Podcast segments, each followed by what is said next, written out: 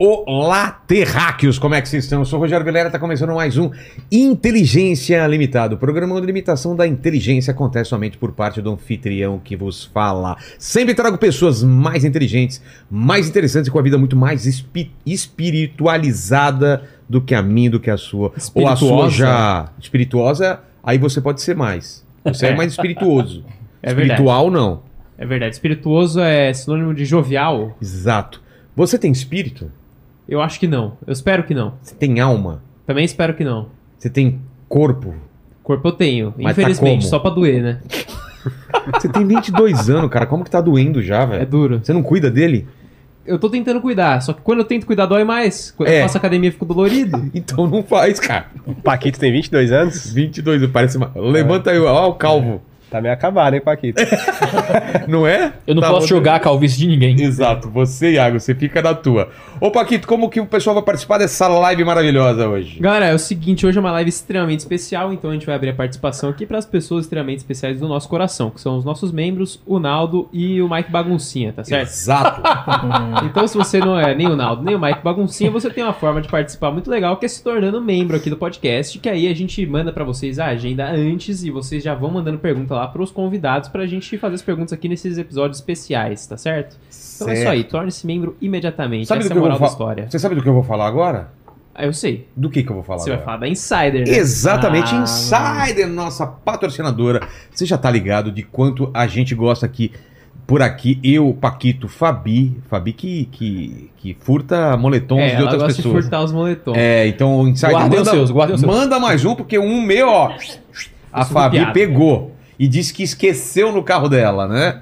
Aí o carro foi roubado, né? Isso. né? E ela Tem todo um o grande esquema Tem pegar todo- o moletom É, aí. Cara, que esquema pra pegar o moletom, Não, né? O carro foi roubado e ela apareceu no dia seguinte com o mesmo carro. Ela É. falou, não, eu comprei outro do mesmo ano. Da mesma acho- cor é, e eu tudo. E a moletom, ah, tava no outro carro no e outro, tal. é, foi Muito roubado. bem. Aí eu vejo, eu tô seguindo o, o noivo dela, aí parece o noivo com moletom. Ah, que beleza. Eu sei que é o meu moletom. Eu sei, quando ele vier aqui eu vou cobrar. Então você que não tem o moletom, não tem a camisa t-shirt, que é essa tech t-shirt aqui que a gente já falou várias vezes, que cara, ela ela desamassa no corpo, ela tem uma, ela tem um esquema que ela, ela é macia, né, cara? Ela é maravilhosa. Ela é demais a cueca que não tem que não dobra, né, que, que Não dá aquela enrolada não na dá aquela coxa, né? enrolada na coxa. Pra treinar é muito bom. Hoje É eu fui boa, é treinar. Que mais? A nossa promoção, né? Que é o nosso cupom. E, e- e o pessoal acha que pode usar uma vez só o Inteligência 12. pode Não, usar pode quantas usar vezes quiser, quantas não é? você quiser. Você quer comprar. uma- Faz o seguinte, ó. Compra uma t-shirt uma só É. hoje. Aí você vê que a gente tá testa, falando a real. Depois que você vê Cê- que o negócio é bom mesmo. Não precisa acreditar. Compra e depois fala pra nós. Exato. Se você não curtiu. Não Vilela, vou te contar uma coisa. No meio da sua propaganda aí, É. não sabíamos que a Insider era patrocinadora de hoje. Por quê? Mas eu estou usando a Insider neste momento. E vai ganhar Que mais bobagem. Insider. E o pessoal Olha aí. também vai ganhar Opa. Insider. Eu tô de insider Você tá também, ainda vou insider? ganhar outro. Ele também. Tô de outro Ah, insider galera, aqui por baixo é isso também. aí. Então, Olha vocês aí. já Legal. conhecem aí. Cada um tem o seu produto eh, preferido. Eu gosto muito da cueca e do moletom, que eu ainda tenho um. E quero um de outra cor agora, né, Paquito? Eu tenho zero e gostaria Meias de que um. são muito boas. Hã? Eu tenho zero e gostaria de um. Se a Exatamente. puder mandar um aí, eu fico muito feliz. A gente não falou qual é o cupom, né? Inteligência 12. Exatamente. Tem o QR Code aí na tela, tem o link na descrição, ambos com o cupom escrito aí pra você não esquecer de usar ele, que você ganha desconto na loja inteira e você pode usar, como a gente falou, quantas vezes você quiser, tá certo? Exato, exato. Então, Inteligência 12, QR Code na tela, link na descrição. E é nóis, É nós. né? Isso aí. Fechou? Fechou. E aí, cara, o que a gente vai falar hoje, hein? Você sabe? Cara, hoje a gente vai falar sobre franquias de fast food, não é? Exatamente. Brincadeira. Ô, Iago, você que já é o mais antigo aqui, né? Que já viu essa quarta vez que você Sou um veterano aqui Exato. Fale lá com a câmera, se apresente e depois eles vão dar as credenciais deles. Você não acha qual é a minha A tua é aquela mais. Essa Não, essa aqui não? Qual é a pode minha câmera ser, aí, pode Paquito? Tem duas pra você. Ah, isso. Me sinto importante agora. Tem É. duas câmeras pra mim. Escolha. Queridos, um prazer estar aqui de volta no Inteligência Limitada, ah, onde a limitação da inteligência diminui à medida que programa. nós É, vamos ouvindo. pessoas. Às vezes, assim, às vezes aumenta, dependendo do convidado, verdade. e da conversa pra onde vai. Mas, gente, é uma alegria estar aqui. E pra mim é uma alegria não só estar aqui com o Vilela novamente, mas também com dois amigos. O Guilherme Nunes. Guilherme Nunes é um amigo lá de Fortaleza também. O maior nome do grego bíblico Pô, do, do Brasil. que legal, Do- cara. Pode assinar aí embaixo. Vamos explorar isso daí dele. Bora. então, hoje. É. Vamos. E Pastor Pedro Pamplona, também um amigo que tem produzido muito conteúdo importante, é o criador, o desenvolvedor, digamos assim, ah, de uma percepção sobre teologia que está descrita nesse material que a gente escreveu junto. O Você é o Ponto Fraco de Deus e Outras Mentiras da Teologia do Coaching. Bota a câmera superior aí, Paquito. Aqui, ó. Aí, ó, tô de cor roxo mandando Ó. o Paquito fazer coisas, hein? Tá, o, o- Iago já tá, já, já tá mandando no Você dá paquete, ó. liberdade pra cearense, é. isso aí, entendeu? E esse é o material que a gente publicou junto, que tá saindo agora pelo Mundo Cristão, onde a gente discute sobre a influência do coaching dentro das igrejas Cara, e isso eu como é curioso pra saber essa parada aí. isso e como isso é a deturpação de como o evangelho se apresenta nas páginas do Novo Testamento. Esse vai ser o papo que a gente vai desenvolver hoje aqui pra Boa. diminuir a limitação da nossa inteligência. Beleza. Contigo. Eu vi, ô, Baquito, você viu que todo mundo tem barba aqui hoje, né? Olha aí, verdade. É só a mesa dos barbados. Então, contigo, barba número 3. Você é o barba número 1, um, número 2, barba número 3. Se apresente, tua câmera é essa daqui. Bom, Guilherme Nunes aqui, prazer demais estar aqui, muito obrigado pela essa oportunidade. E vamos falar um pouco aí sobre essa relação, como o Iago falou, do coach com o pastor. Que- que- qual é a relação que eles dois têm, qual é o problema dessa relação. É. E estou aqui para aqui contribuir de alguma forma. É, um- alguns coaches pastores já apareceram aqui no Vilela algumas vezes. Ah, né? quero saber quem são. Tem presente inútil? Trouxe? Tem um presente inútil, Opa, cadê? É uma ovelhinha. Olha que legal.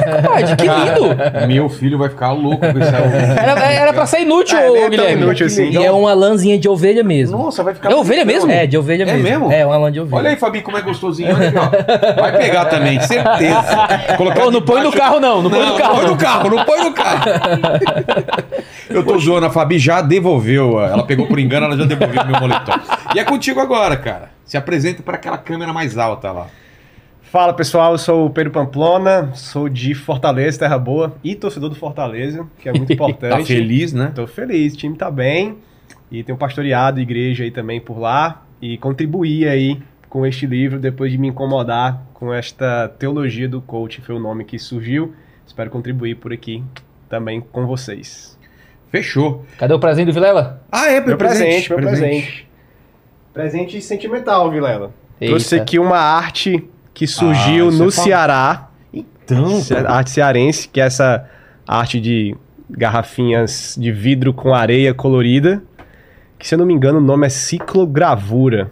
você já viu os caras fazendo isso daqui, cara? É um É incrível. É. E essa daí é né? especial, porque eu fiz personalizada do, do dia que eu casei, então tem o meu nome, o nome da minha esposa e a data que a gente casou. Tava sobrando lá em casa, tenho várias. É Trouxe uma mesmo. pra você, pra você lembrar de mim aí sempre. 14, 11, 15. De 2015. Quantos anos então? Vocês estão casados? Vai fazer oito anos. Oito anos. E aí, recomenda ou não? Casamento? É. Demais. Sério? E Sério muito, mesmo? E com muito filho. É? Quantos anos? Quantos filhos? Tenho três. E quer mais? Talvez. É. Adotado. Adotado? eu, já é fiz, eu já fiz vasectomia, se eu tiver mais um, vai ser adotado. Entendi. Ou vai ser de outra pessoa, né? Espero que não. Ou aparece o estrela no Oriente, né? Pode crer, né? Os três rei magos batendo na porta dele. Falei, então, velho, tem que te dar uma notícia aí, cara. Sejam bem-vindos. Como a gente começa, então, o, o, o Iago? É, você falou do- da, da, da mistura de coaching e pregação, coaching e pastor, É. coaching e padre. Eu não entendi esse negócio. Onde vocês veem esse ponto de, de contato aí, onde as duas coisas se encontram? Legal. Eu achei que era impossível. Sim, mas é, Uma infelizmente. trata da fé, a outra trata de conseguir coisas É. rápido. É, É... Vilela, você já entendeu Já entendi. parte do problema já. Já entendi. É os- são os atalhos, né? Sim, com certeza. Esse termo, teologia do coach, é um termo que foi cunhado pelo próprio Pedro Pamplona. Eu acho que ele consegue dar um bom panorama aí ah, de, onde, de onde a gente viu isso, como surgiu esse processo todo e por que, é que isso é um problema. Tudo bem, eu vou contar aqui rapidamente a história, eu acho Tá. que dá pra entender. Bom, estamos De no como- Inteligência como Limitada. surgiu. Você não precisa ser rapidamente. É, tá aqui ligado é- que é, no tempo. Vamos lá, nove horas é pra começar aqui É. a brincadeira. vamos lá, vamos lá. Ah, estava eu um dia no YouTube e aí caí num vídeo de uma pregação ah, de uma igreja lá de Fortaleza, né, com, com um dos coaches famosos aí que a gente tem pelo Brasil. E esse cara tava pregando e aí eu comecei a assistir, curioso, vendo, conheci ele como coach, né, não como pregador. E ele começou a pregar e eu percebi que era uma mistura ali de um linguajar coach com um linguajar de igreja, de pastor, de Bíblia, de evangelho. E comecei a perceber uma estranheza, essa uma mistura assim um pouco perigosa ali. incomodou. me incomodou, distorcendo talvez ali alguma coisa da Bíblia. E aí eu lembro que esse cara quando ele foi fazer aquele, aquela chamada para as pessoas virem para Jesus, né, se converterem, se arrependerem. Ele usava, ele não usava assim os termos ah, crê em Jesus, se arrependa, ele, ele usava repetidas vezes assim, venha jogar no time dos vencedores. Venha jogar no time dos vencedores. E, e aí, várias promessas, e aquele linguajar assim, bem de coach, dê um grito aí, faça isso, aquilo, outro, e agitando o auditório, assim. E aí eu tive essa percepção, ah, poxa, coisa estranha? Não, não é muito legal, assim, não é muito a minha visão pra igreja, esse tipo de palestra aqui talvez caiba em outro lugar, mas não na- no culto, né? E aí, beleza, ok, passou. Outro dia, eu caí num texto muito bom de um blog, de um cara chamado Ícaro de Carvalho, né? Que atua né, nessa área também de desenvolvimento pessoal, professor marketing digital. marketing Tem um O nome, um grande, o nome é excelente pra vir aqui, tá? É mesmo? O cara é incrível. É, é um Vamos cara chamar, bom. chamar. É um cara bom. E aí ele escreveu um texto chamado. É, Eu não lembro se esse é o título específico, mas tem Empreendedorismo de Palco. Isso é um texto antigo, né? De quando essa moda começou a ganhar fama pelo Brasil, né? E ele estava fazendo uma crítica, né? A, a esse tipo de, de cultura, de evento que centraliza ali num coach, num palestrante, que ele vai basicamente te ensinar ali a, a ficar rico, como ela colocou, com muitos atalhos, de uma maneira talvez muito fácil, ou ele vai te dar o caminho das pedras, e geralmente esse caminho das pedras é comprando o método que ele desenvolveu, essas coisas. É E, aquela velha história do o cara que ficou rico te ensinando a ficar rico. É. e não ficando rico, né? Ele não ficou rico por outros meses, ele ficou rico ensinando a ficar rico.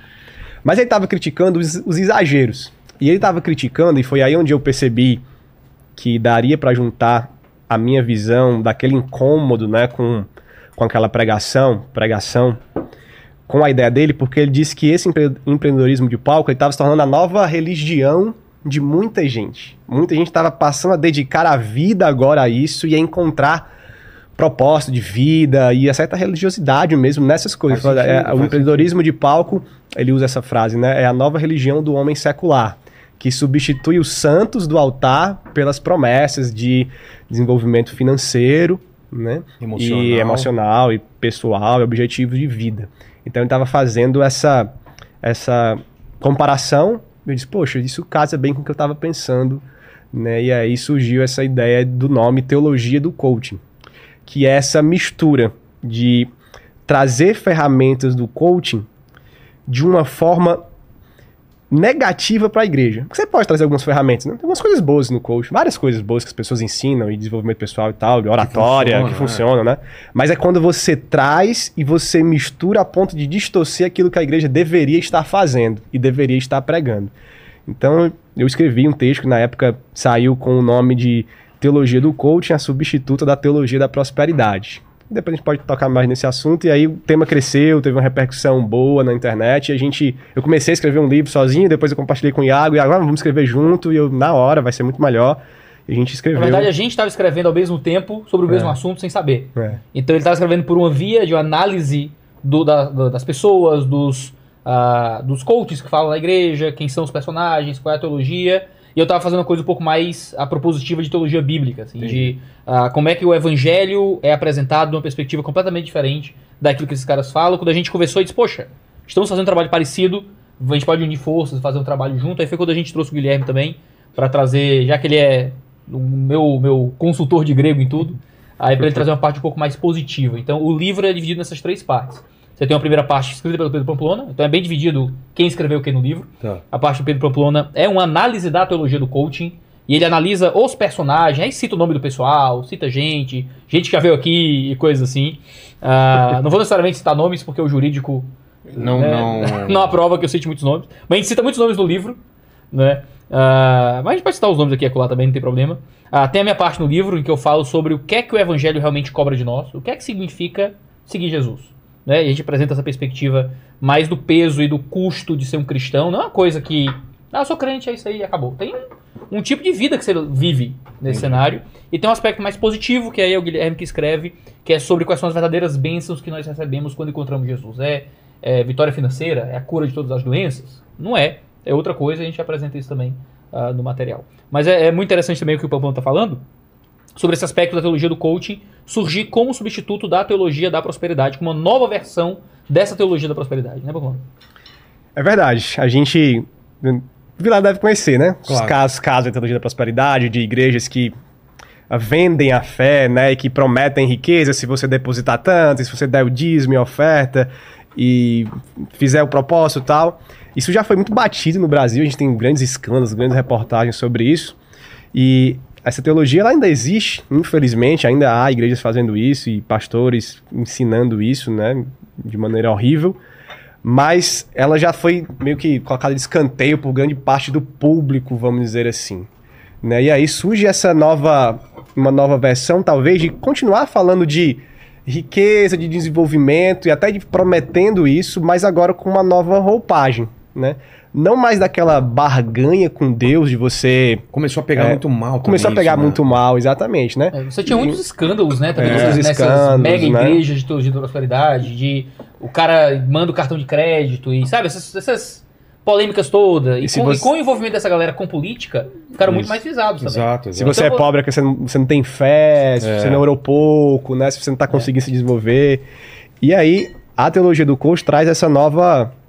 Uma nova abordagem de continuar falando sobre isso, mas não agora com necessariamente essa barganha ou essa falta de fé, ou esse tipo de dar a Deus para que ele te restitua e essas coisas. Ela traz mais um, um aspecto mais centrado no homem, de um, de um enriquecimento, de um desenvolvimento em certa área, por meio do nosso trabalho mesmo, por meio da nossa, da nossa ação. Só que isso, isso parece bom e, num certo sentido, é positivo, é- tem uma melhora em relação à teologia da prosperidade, mas em outro sentido é negativo, porque ela meio que tira Deus da jogada, assim, do centro da sua vida. Daí nós cristãos valorizamos muito isso, né? Nós trabalhamos, temos nossas responsabilidades, mas nós entendemos que a- as bênçãos vêm de Deus, nós, nós oramos ao Senhor, dependemos dele, e a teologia do coach, ela meio que coloca Deus, assim, como um espectador, que eu não vou mais barganhar com ele, porque a teologia da prosperidade, Deus vai fazer um milagre para mim, É. né? Então ele ainda tá, pelo menos, ali centralizado. Ele que vai agir. Eu vou pagar, é horrível, né? Mas eu vou pagar e ele vai agir. Né? E na teologia do coach, a gente, não, eu vou fazer, eu que vou fazer, eu que sou o centro aqui, eu que, que mando na minha vida e Deus vai ser um não espectador que vai. de é, não Deus, eu não dependo tenho- de Deus, ele vai, ele vai me dar uma ajudinha aqui, ali, ele vai torcer por mim, ele vai me abençoar se eu fizer aquilo que o coach está mandando eu fazer. Então tem esse lado negativo. Por isso essa nova versão é mais, é mais palatável, assim, é mais, é mais atual. Né? E a gente tem visto que entra muito nas igrejas Vamos- por causa disso. Vamos primeiro analisar o fenômeno do coach, para separar bem as coisas. Excelente. Iago, essa figura do coach, ela é, é, é uma coisa mais moderna ou sempre existiu o cara que, que atraía a multidão, Uhum. dando um caminho, falando sobre autoajuda, sobre... Sempre teve essa pessoa ou é, um, é, um, é, uma, é um, alguma coisa mais moderna dos nossos tempos? O mundo sempre teve as suas lideranças públicas, morais, ah, relacionais. Você pensa no que era a filosofia para o mundo helênico. Né? Um filósofo não era o que um filósofo é hoje. Hoje, quando a gente fala de um filósofo, é uma pessoa que está ali discutindo os aspectos axiomáticos. Não era isso. Um filósofo era uma pessoa que estava discutindo qual é, como era uma vida boa. O que era Ah. uma vida honesta, o que era uma vida justa, discutia os deuses, Moral. a fé. Então havia muita religião no meio até ah, das discussões sobre filosofia. E esses homens eram padrões de vida. Como é que eu vivo de uma forma correta, boa? Você vai encontrar isso na própria filosofia greco-romana, por exemplo. Isso volta, claro, aos líderes religiosos que existiam antes disso, mas isso vai seguindo para além desse tempo. Hoje, por exemplo, você ainda vê a figura do filósofo como também uma, uma figura que voltou a ser um influenciador moral.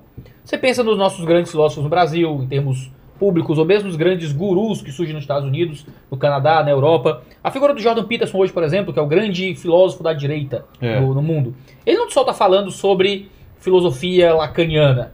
Ele está falando sobre política, sobre ah, perceber a própria imagem, perceber o próprio lugar do mundo. Sempre existiu essa figura e sempre existirá esse tipo de figura que ajuda as pessoas a desenvolverem a si mesmas para algo além de onde elas estão. A questão não é essa.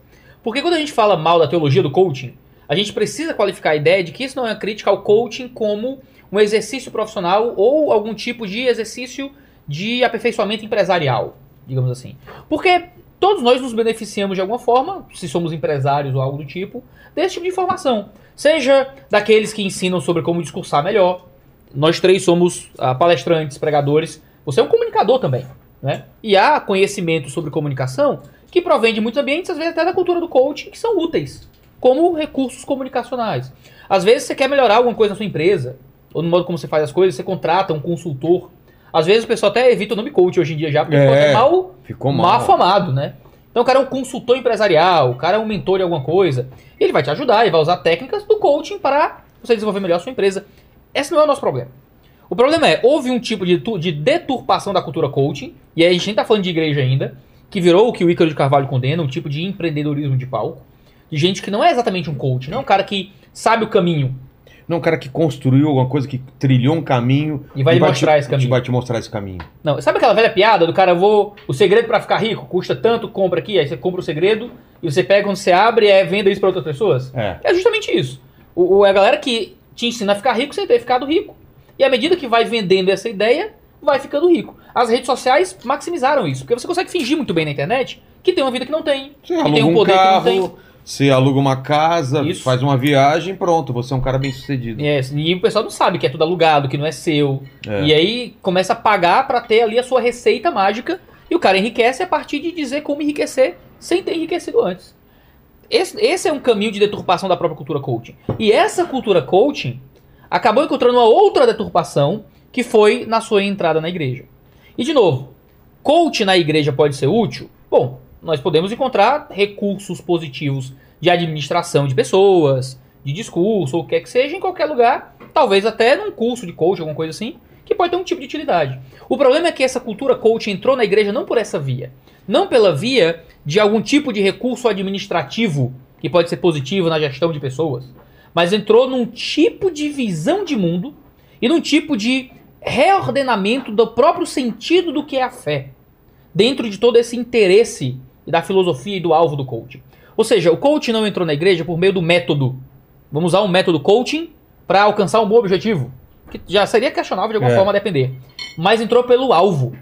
Nós vamos agora usar de alguma forma a religião e os ideais do cristianismo como um jeito de alcançar o mesmo objetivo que os coaches querem gerar em você, que é o tipo de aperfeiçoamento pessoal, um desenvolvimento ah, que te coloca mais perto de Deus, e aí chega sucesso financeiro, sucesso psicológico, vencer os desafios da vida. E essa, a gente acredita, é uma grande deturpação do que é o cristianismo que é apresentado na escritura, mas é um tipo de cristianismo muito popular no Brasil.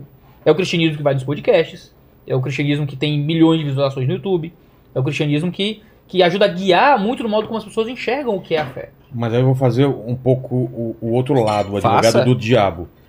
Pode ser uma porta de entrada para um, um evangelho ou para uma coisa realmente é, que vá melhorar a pessoa, ou, ou, na, ou, ou na maior parte dos casos acaba sendo um desvio para um caminho sem volta e a pessoa confunde as coisas.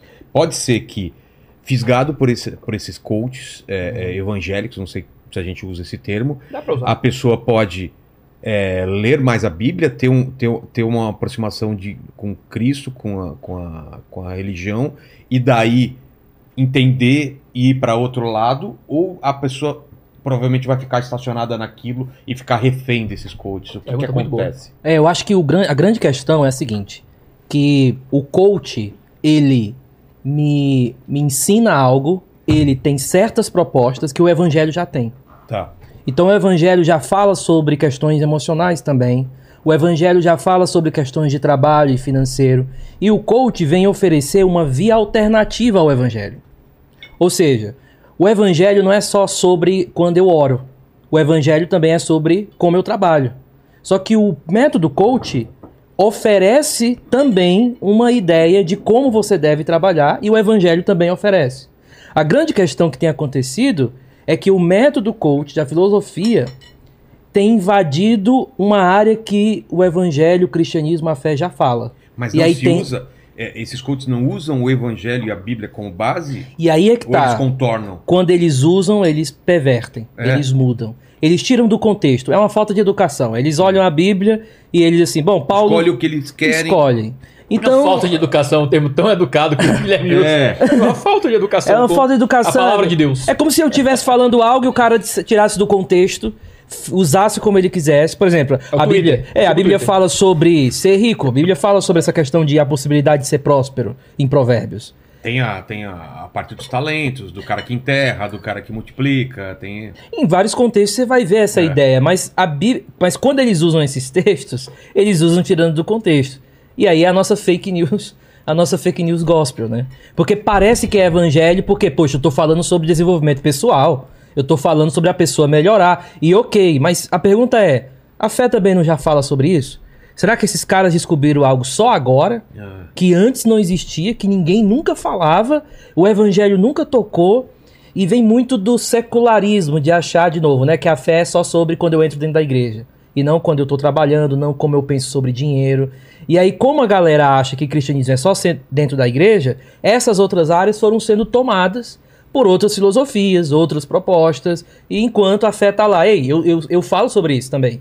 É, você não quer saber o que, que eu falo sobre ganhar dinheiro? Sobre a relação que você deve ter com o dinheiro? Por exemplo, Timóteo fala algo que seria o nosso politicamente correto. Ele diz, lá no livro de Timóteo, a carta né, no Novo Testamento, de que aquele que deseja ficar rico, ele cai em muitas ciladas e muitos já foram transpassados por elas.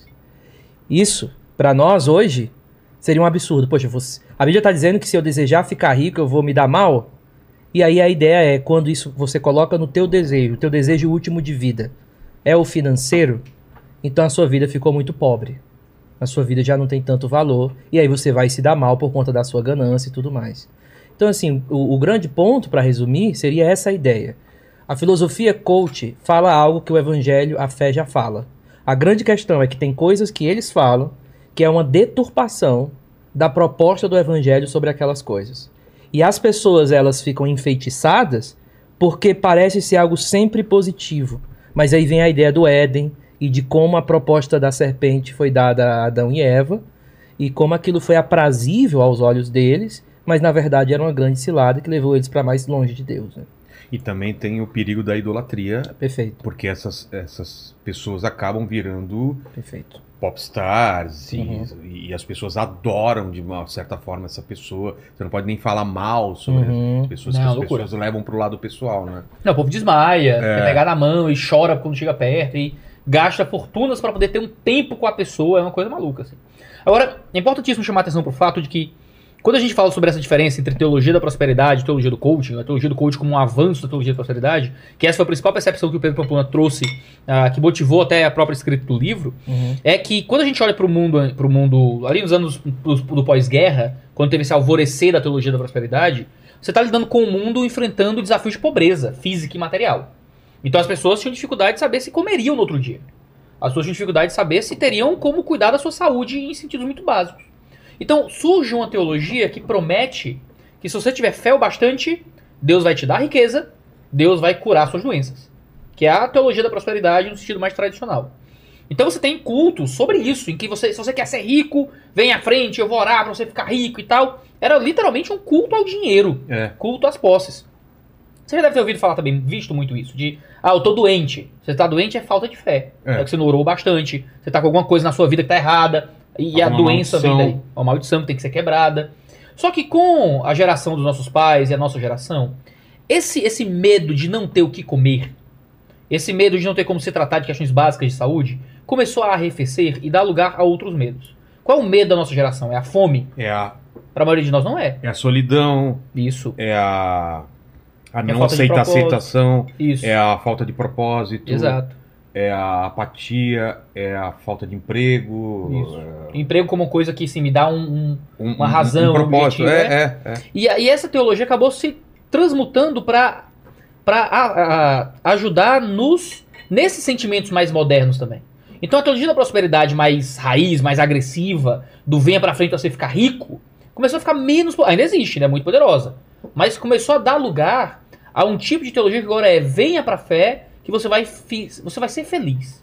Você vai Parece- ser realizado. Parece que é feita para classes sociais diferentes até, né? É. A teologia da prosperidade ainda ela é muito forte na classe C e D. Sim. E essa Uhum. de coach para o pessoal que já tá, tá nessa fase de tem as necessidades básicas atendidas e tá procurando um sentido para a vida, né? Excelente. Você matou aí. E- isso, rever- isso, isso reverbera muito na própria igreja, no próprio É. formato da igreja, É. das pessoas que estão ali envolvidas, né?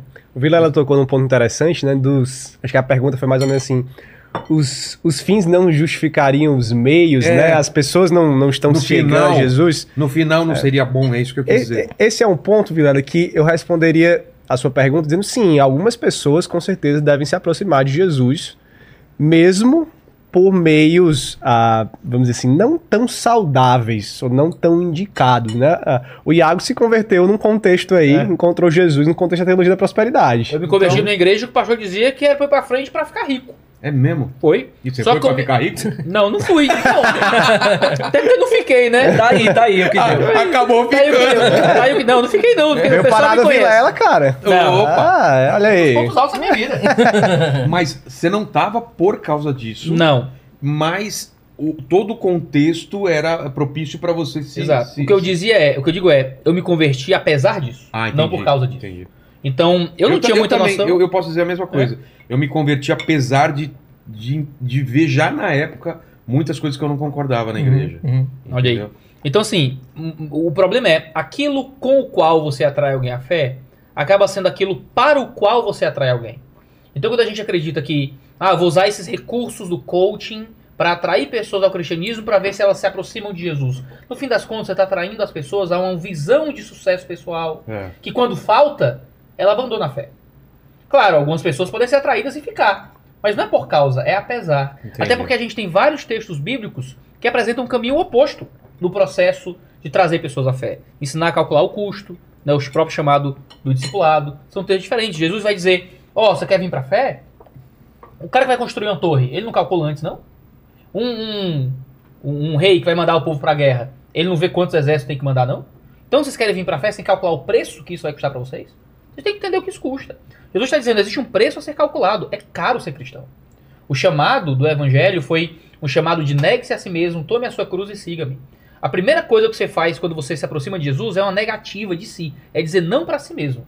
É não aceitar os mesmos interesses, os mesmos valores. Iago, se eu não me engano, tem duas passagens de Cristo que são diferentes, né? Para dois caras ricos. Um ele fala para largar tudo e seguir, e um outro ele não pede isso. Se não me engano, tem isso daí? Eu tô Tem, viajando. Tem, tem, Por que ele trata duas pessoas é, bem-sucedidas ou ricas, né?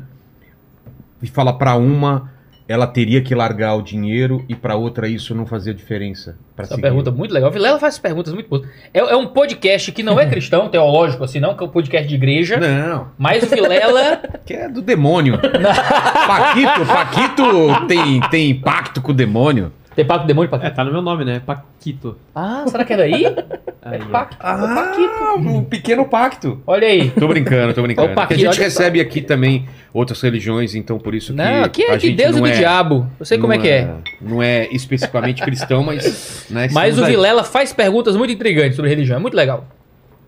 Vocês podem. Quer passar a pergunta? Vamos claro, lá. cara, porque eu estou com muita fome. Então come aí. Gente, ninguém almoçou. Ninguém almoçou. O Eu Vilela tava, almoçou. eu tava de almoçou. olho no sushi aqui, inclusive pegando com a mão, porque eu não sei usar isso aqui. Tu não sabe usar Preciso hashi. de um coaching pra me ensinar. Quer garfo e faca? Tem garfo. é, se tiver garfo, eu vou cometer esse crime. O pessoal É, aí da comida é um japonesa vai. vai te xingar vai, vai. Você que tá assistindo ao vivo Mas aí, eu não vou de Deus. cortar. Eu vou Tá. só espetar Beleza. pra não cometer o crime hediondo. Manda. Por que essa diferença de, de Cristo na- na- no trato com dois caras com riquezas, assim? Qual, qual foi os dois exemplos que tu citou? Eu tava olhando O jovem rico, O jovem rico e. o outro ele não citou especificamente Então, quem, mas não acho que lembro. Zaqueu, Eu não- Zaqueu, Nicodemo. Bom, Tem- rico, tem Nicodemos, um- que era rico. Tem o É, primeiro, tem né? Zaqueu, mas Tem, vai. tem o primeiro que é Lucas capítulo 12, onde ele vai falar sobre ah, o jovem chega pra ele e diz assim: Senhor, como é que eu faço pra herdar a vida eterna? E aí diz que é um- uma pessoa rica, né? Ali. Isso. E aí Jesus olha pra ele e diz assim: Olha, Lei faz o seguinte, salvação. então. É, você ame a Deus sobre todas as coisas e ao próximo como a si mesmo, e, e pronto, já, você já cumpriu toda a lei, agora você pode herdar a vida eterna. E o texto fala que aquele jovem era rico. E o jovem, naque- nesse, nesse contexto, ele vai dizer assim: Mas o que é. Quem é meu próximo? E, e todo o contexto é o contexto de um cara rico se aproximando, perguntando como é que eu posso herdar. E aí Jesus diz: Olha, ame a Deus, ame o próximo. E ele faz a pergunta: Quem é o meu próximo? Aí Jesus fala a parábola do bom samaritano. Aí vem aquela parábola onde um vem descendo de Jerusalém, aí tem uma pessoa ali no chão que tá toda. é, que recebeu, enfim, tá toda açoitada. E aí passa um, levite, um levita de longe, não ajuda, passa um sacerdote de longe, não ajuda, e passa um samaritano e ajuda. E aí Jesus, quem foi o próximo? E aí diz, ó, o próximo foi o samaritano que se aproximou daquele necessitado. Né?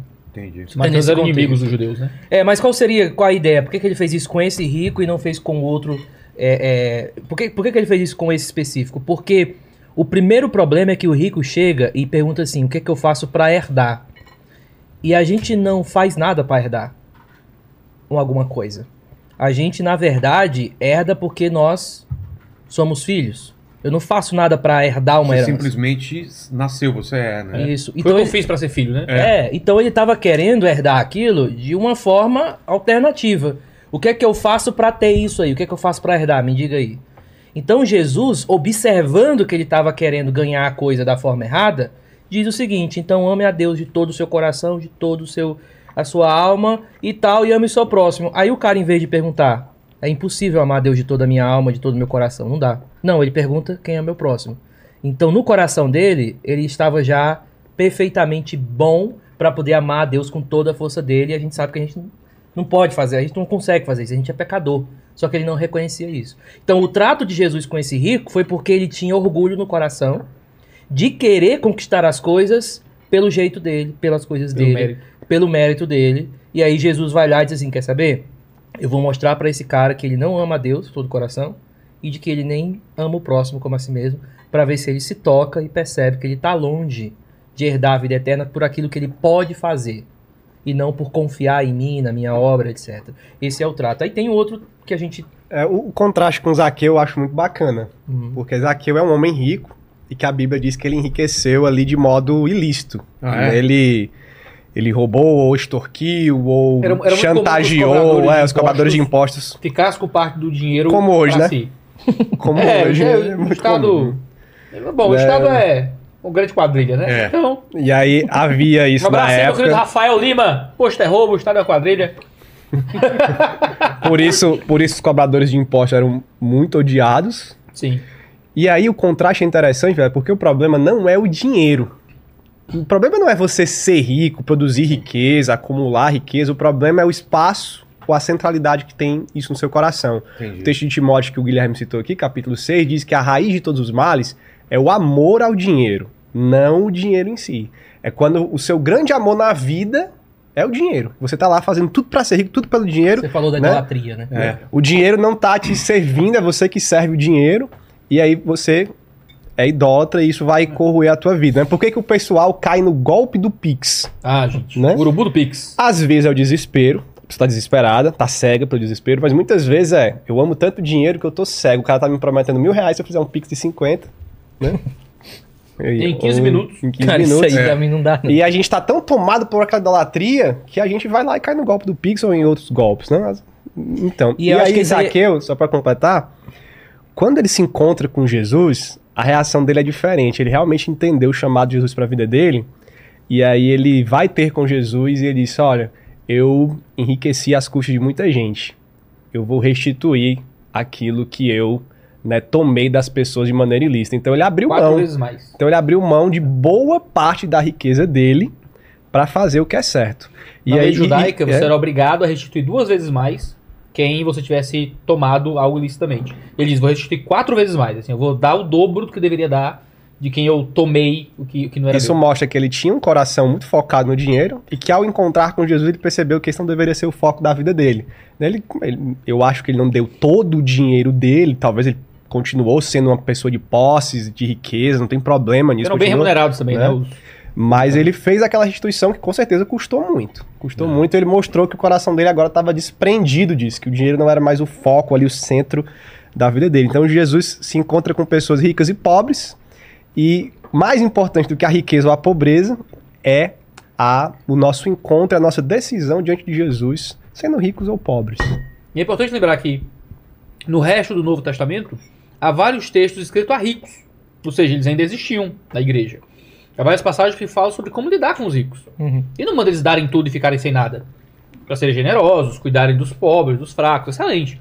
Mas nunca existiu no resto do Novo Testamento um, ah, é proibido que exista rico na igreja. A concentração de renda é um pecado. Nada disso. Pelo contrário. os irmãos ricos da igreja eram um instrumento ao serviço do avanço missionário, de sustentar os pastores, sustentar a própria igreja, ajudar os pobres, aliviar situações de necessidade. Deus nunca foi contra o dinheiro. Ele é contra o amor ao dinheiro. Mas aí tem a famosa passagem do jovem rico, que é uma passagem que geralmente é usada É. para condenar qualquer tipo de acúmulo de riqueza dentro do ambiente ah, de fé. Né? E é um texto muito, muito intrigante. Chega, chega aquele jovem rico a Jesus e diz: Jesus, ah, cumpra os mandamentos e tal, tá tudo bem? Vou pro céu? Jesus diz: tá show, brother. Tu, a Bíblia é assim. Tá show, tá show, brother. Né? Você faz tudo aí, tá bom. Só falta uma coisinha. Agora vende tudo que tem e me segue. Esse é outro jovem rico, né? É outro Esse- jovem rico. É outro Que é o segundo que você falou, né? E aí, o texto diz que ele ficou muito triste, porque possuía muitas riquezas. E aí não, não, não vai. Não foi. Não foi. E aí o texto é maravilhoso, porque Jesus diz, é mais fácil um camelo passar no buraco da agulha do que o rico entrar no reino dos céus. E algumas pessoas tentam aliviar, né? Aliviar o que é isso? Não, acho que camelo aqui, buraco da agulha, é um buraquinho que tinha lá em Jerusalém, É. que o camelo passava se arrastando, tirando as cargas, que nunca foi encontrado esse negócio. de- Isso aí nunca. É fake news já é antiga já. A galera tentando aliviar o texto. Não, o texto é muito literal. Jesus está dizendo, é mais fácil tu pegar o maior animal conhecido da época ali do Oriente e enfiar no buraquinho da agulha. Qual é o resultado? Não, Nem não dá. é. Não dá. É mais fácil isso acontecer do que um rico entrar no reino. Que Jesus dá essa ênfase? Porque para a cultura judaica, ser rico era ser mais abençoado por Deus. Então o cara rico era o cara que estava mais próximo do Senhor. Se você fosse pobre, vivesse em tribulação, em dificuldades, cara, talvez você está sendo amaldiçoado aí por Deus. Você deve estar em pecado. Pensa na história de Jó, né? A história de Jó e os amigos indo criticar Jó era muito natural aquilo ali. O cara tá sendo ah, destruído por Deus. Você cometeu algum pecado terrível, só pode. Né? E o livro de Jó já tá lá para dizer que não é assim que funciona. Então, na cultura judaica tinha até escritos da tradição oral que dizia que bem-aventurado é aquele que é rico no Senhor. Né? Existe essa. Se você é rico, você então é mais abençoado. Então você tem um jovem que é rico, cumpre a lei, cumpre os mandamentos e Jesus diz, pois vende teus bens e ele não quer ir. Então os discípulos dizem, Jesus, se esse caba não pode, se esse cara que é rico, logo mais abençoado, logo mais santo que nós, se ele não pode entrar no reino, então o que será de nós? É isso que eles Entendi. perguntam, somos pobres. Né? E aí Jesus diz que o que é impossível para o homem é possível para Deus. Ele não diz que é impossível para o rico, ele diz o que é impossível para o homem. É impossível o homem ser salvo. E ele coloca o rico, porque o rico era o padrão maior. Como se ele estivesse dizendo, ah, o cara é pastor, somos, três, somos pastores aqui. Aí você diz, pô, é impossível um pastor entrar no reino. Você diz, eita, se o pastor não pode, avalie eu, que mal vou pro culto, sei lá, entendeu? O, o, imagina eu que sou Paquito, né? Tem um pacto, tem um pactozinho. É, imagina eu que sou Paquito, olha a frase. Então, assim, é como se ele estivesse pegando aquele que, teoricamente, na cultura judaica, fosse interpretado como o mais abençoado e mais próximo de Deus, dizendo, ó, esse aí nem entra. Aí o pessoal desespera, e agora? Aí, ó, é impossível pro homem, é impossível pra vocês também, é impossível pro rico, é impossível pro pobre, mas o que é impossível pro homem, isso é possível pra Deus. Então Jesus chamando a atenção pro fato de que a salvação humana é impossível, se for humana, se vier de nós. Mas é possível a partir de uma ação que provém do Senhor. Em que? Em justamente quebrar as idolatrias dos nossos corações, o amor ao dinheiro, o amor às posses, aos bens, ao sucesso, à grandeza, a estar em algum lugar, a alcançar alguma coisa e colocar o nosso coração em eu abro mão de tudo isso, considero tudo isso como perda para poder seguir Jesus se for necessário. É, eu acho que um- um uma das grandes questões finais seria isso. No final das contas, a teologia do coach alimenta certas idolatrias no coração. É. Porque promete, faz das, das possíveis consequências de ser um cristão as promessas centrais do que é ser um cristão. Por exemplo, eu sou um cristão trabalhando, posso ficar rico, posso ficar... Pode, mas, mas não pode, mas não necessariamente. Mas só que eles pegam essas consequências, colocam elas como sempre como positivas e colocam aquilo como se fosse a promessa do evangelho. Felicidade. Felicidade, tudo. E muitas vezes nós vamos passar por, por dificuldade, sofrimento. Isso não é falta de fé. Isso não é falta de Deus. Isso não é, é a questão da depressão, que se fala muito, ah, crente de depressão, isso é falta de fé, isso é isso. É. Não, é, é, o, é o Salmo 23, né? É o vale da sombra da morte. Que mesmo com o pastor, a ovelha passa. Então não é a ausência do pastor no vale. O- é tanto que ela diz, né? O Senhor está, tu estás comigo, o Senhor é meu pastor e nada me faltará. É, é, me faz deitar em, em verdes pastos, guia-me às águas tranquilas, refrigera a minha alma. Ele- e aí lá na frente ele diz: E ainda que eu ande pelo vale da sombra da morte, eu não temerei mal algum, porque tu estás comigo. Só que a grande questão é que a teologia do coach vem e dá promessas, fornece promessas que não são as promessas da fé. E aqui é, o- é o nosso protesto. De que Gostei. se você pegar a linguagem que Jesus conversa com as pessoas e comparar com a linguagem que os coaches falam hoje, coach teológico, fala sobre a fé, você vai perceber são duas coisas distintas. Você pode observar que Jesus não vai falar do tipo, é, procure melhorar, procure ser a sua melhor versão. É, então, quando, quando ele fala, por exemplo, de tirar a trave do olho, Hum. ele tá falando o quê? Isso, isso não tem a ver com melhora pessoal também, de olhar pra dentro e ver teus pecados? É, o problema é que Ó, eu tô dando, dando tô, tô ajudando os coaches aí, hein? Ah, não, você tá fazendo perguntas muito boas, Vilela. É, eu o- sempre me surpreendo, Vilela. Quando eu venho aqui é muito legal. Porque Mas você não falou os nomes ainda dos caras que vieram aqui que fazem o que você tá falando aí. Tem gente que veio aqui que nem era pra vir, deu um jeito de chegar aqui Rima com sal? tá, e com nada. vamos lá. É, há há uma distinção entre sondar o coração para eu ver o que é o pecado na minha vida, e há uma distinção entre eu sondar o meu coração para potencializar certas idolatrias do meu- em mim. Vamos dar um exemplo, então, nos dois casos. O primeiro caso, Salmo 51 vai falar: sonda-se o meu coração, vê em mim se há algum caminho mal. Por exemplo, a pessoa que no coração dela ela é muito cheio de ira e usa a boca para maltratar uma pessoa, para ferir uma pessoa. Na hora que ela for perceber isso, o pecado dela, vai dizer: Eu estou pecando contra Deus. Isso não é contra o outro, primeiramente. Deus ordenou que eu amasse o próximo. E eu não estou fazendo isso. Então, diante de Deus, eu estou em pecado. Então, diante de Deus, eu é, preciso me arrepender, voltar aos meus caminhos e pedir para o Senhor me ajudar nesse processo. Isso é sondar o meu coração e sondar os meus pecados. Já a questão do coach, quando ele te ajuda a olhar para você para você melhorar, ele vai dizer o seguinte: olha, saia de perto de pessoas que te faz ser irado, iracundo. Saia de perto de pessoas que te faz ser a pior versão de você. Isso é um absurdo. E, enfim, a gente já viu isso em muitos cantos. Então a ideia é, em vez de pegar aquele erro e colocar você diante de Deus, cara, tu é errado diante de Deus. Eu sei. Não, ele faz assim. É, cara, isso aí, na verdade, é a pessoa que é o problema, é culpa outro que é o outros, problema, é a culpa é dos outros. É, você não está sendo a sua melhor versão. Ou seja, Deus não entra na parada. O pecado é simplesmente um detalhe, nem pecado é, é só uma falha. Não é contra Deus e, na verdade, é contra o seu próprio potencial. Onde é que está Deus na parada? Essa seria a diferença. E isso é uma coisa. Enfim, a gente sabe que isso não é cristianismo, não é evangelho, etc. Uma coisa que é importante consider- considerar é que e isso é uma coisa que se perde muito, cara, porque quando se fala de religião, de forma genérica, assim, mistura-se muito cristianismo com ideários culturais de religião. Mas o cristianismo não é sobre autoaperfeiçoamento. Não. Não é sobre isso. Talvez Inclui. a palavra não seja É, isso. inclui Mas algum diz- nível de de eu- melhora pessoal. Exatamente. de eu, eu ser cada vez um ser, um ser humano melhor, né? Inclui isso. Mas isso é a posteriori.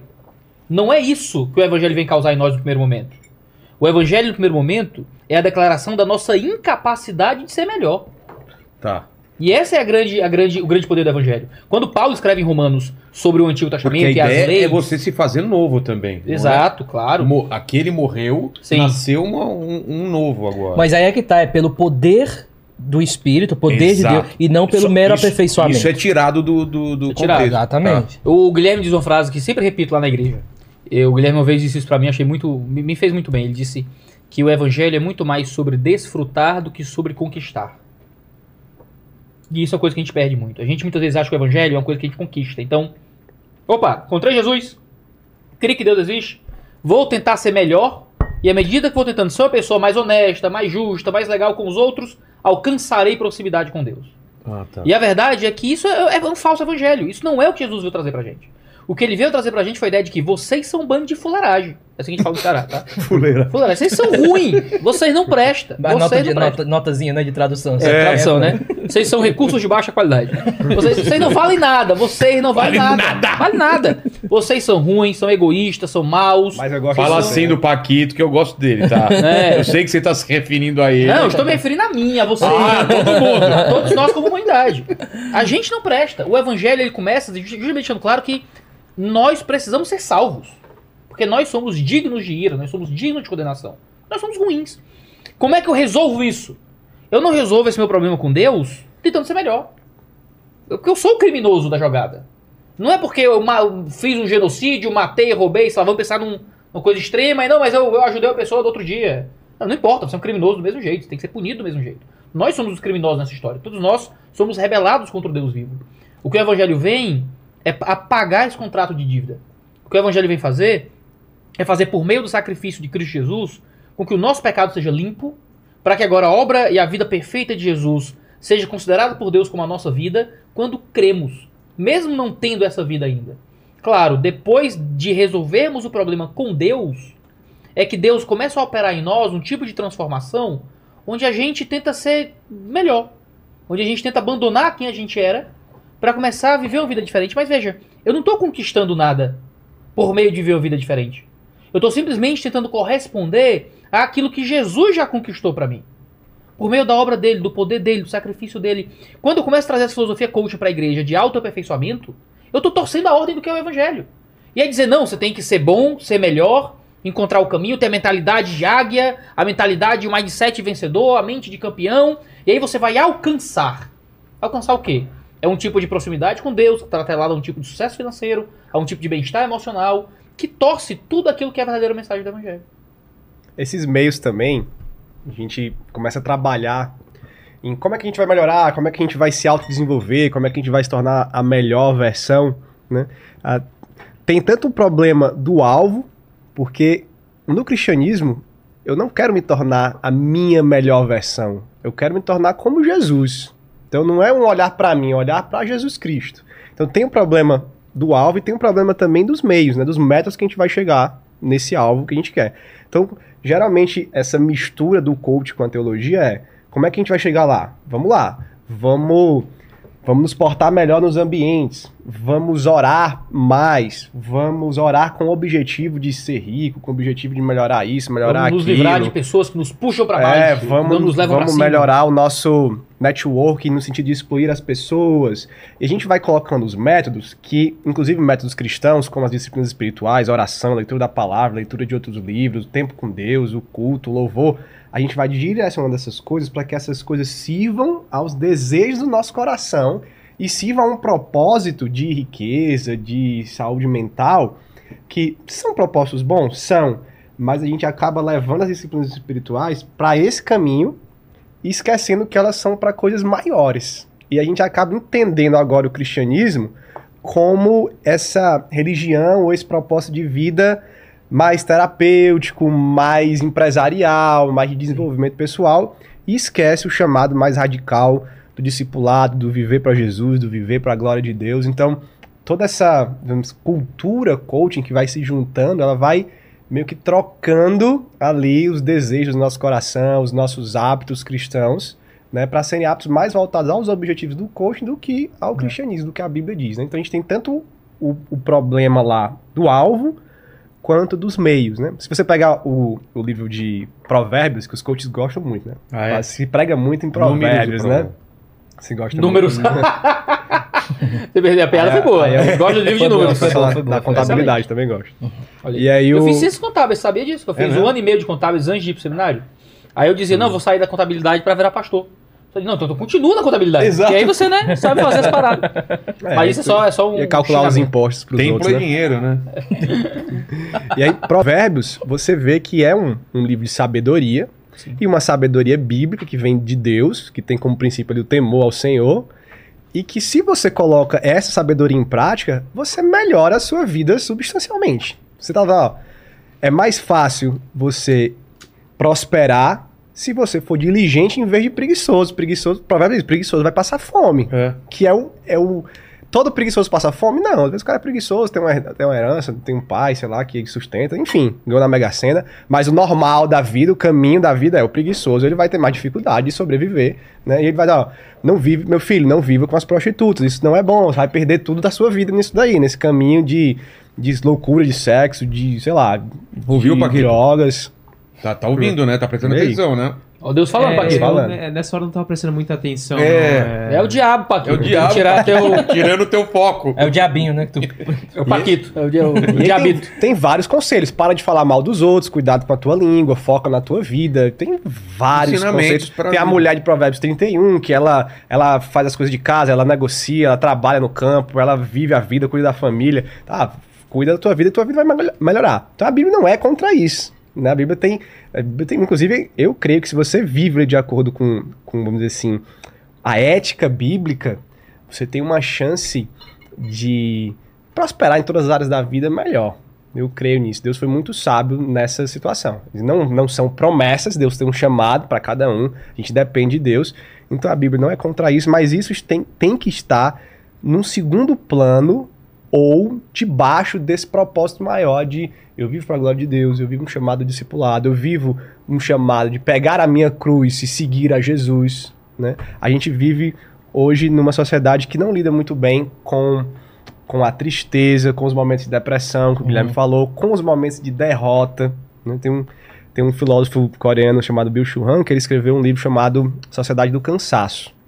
Ele diz justamente que nós vivemos nessa sociedade do desempenho e que nós somos quem nós somos, nós encontramos identidade, nós encontramos aceitação, como você falou, pertencimento, propósito, naquilo que nós performamos, performamos, né? no nosso desempenho profissional, naquilo enquanto nós ganhamos, se a gente está aparecendo em podcast, né? Por isso que o pessoal tá inventa podcast fake, né? Para falar, ah, eu tô tendo um É, podcast isso. agora, né? Ela. É. É, mas não, eu- como, como você me perguntou, realmente. Falando eu- para Não, ninguém perguntou nada pra ela. Microfone desligado, é É. inacreditável. O Gabriel Também- Tuller, que é o. Você conhece o Gabriel, o editor do 2D de Teologia, do nosso canal? Ele tem um, um hábito que ele faz sempre no Instagram. Quando alguém tem um corte fake de podcast, ele pergunta: onde é que tá o episódio completo?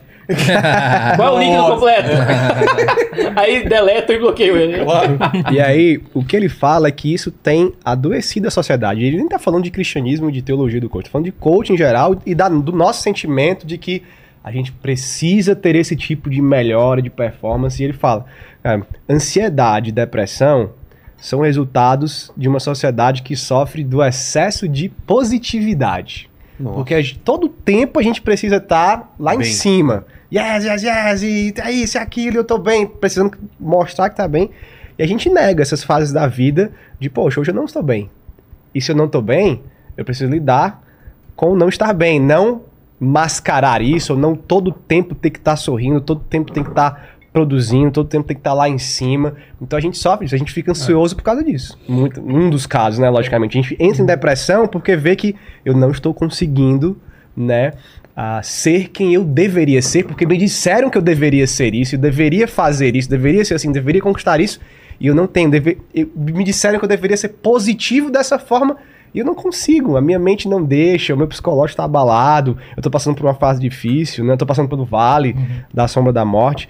Então a gente, a gente tem muito esse ideal assim, que não é o ideal bíblico. Não é o ideal bíblico. O ideal bíblico é, você vai passar por situações difíceis. O mundo vai te combater. Você- Vocês passarão por aflições, mas nós temos uma promessa.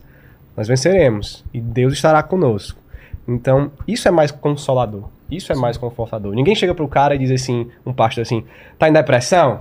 Sai daí, cara, porque isso aí é falta de fé. Tu não deveria estar em depressão. Ninguém passa por isso e crê em Deus. Não, o cara diz, tá em depressão, tá em ansiedade? Vamos tratar da maneira correta, mas crê lá no fundo que Deus está passando, né, com você por esse momento. Né? Deus está ali observando, não é porque você o abandonou, que ele está longe, não é falta de Deus, como muita gente diz. Pode até ser um falta de espiritualidade, alguma coisa, isso ajuda muito, né? mas a, a gente tem que olhar melhor, tanto no coaching geral, como dentro da igreja, para essas fases que a gente passa difícil, difícil na vida e que nem tudo é positivo na vida, né? Que a gente precisa aprender a passar pelas coisas negativas. parece que- O cristianismo é uma religião de derrotados também. né? É uma religião de miséria, de fraqueza, de dor. Ah, o cristianismo começou. Veja só, a base do cristianismo é um Deus que é assassinado numa cruz. não é? O cristianismo não é a história de um líder militar que dominou e venceu os povos inimigos. É a história de um Deus que se faz fraco, se faz homem e morre. Nós adoramos um Deus que tem cicatrizes. Nós adoramos um Cristo que sofreu. Com 12 cabas na Galileia, perdido, sem meu Deus, agora Deus morreu. E ele volta, e desses 12 homens, nós temos uma, uma civilização construída. Veja, e a gente está muito acostumado com a vitória da civilização, o cristianismo influenciando a cultura, a gente tem bancada evangélica, a gente tem programa de crente na TV. Poxa, nós somos pastores que podem estar aqui no programa do Vilela. Cara, isso não existe em alguns lugares do Brasil, cara, ou no lugar do mundo. É. De você ter pastor, um espaço assim, secular, com um espaço de mídia tão amplo, que gente, eu tenho certeza que oferece dinheiro pra estar aqui. Sim. E, e você ter pastores ter acesso para falar de cristianismo livremente, esse não é o habitat natural do cristianismo. A gente é muito mimado no Brasil, muito mimado no Ocidente. Morreram mais cristãos assassinados durante o século XX por sua fé do que dos 19 séculos anteriores.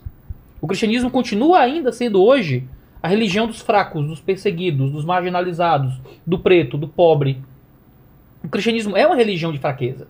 Vivemos no Brasil um- uma coisa meio, meio bizarra do cristianismo ser uma religião também ligada aos poderosos.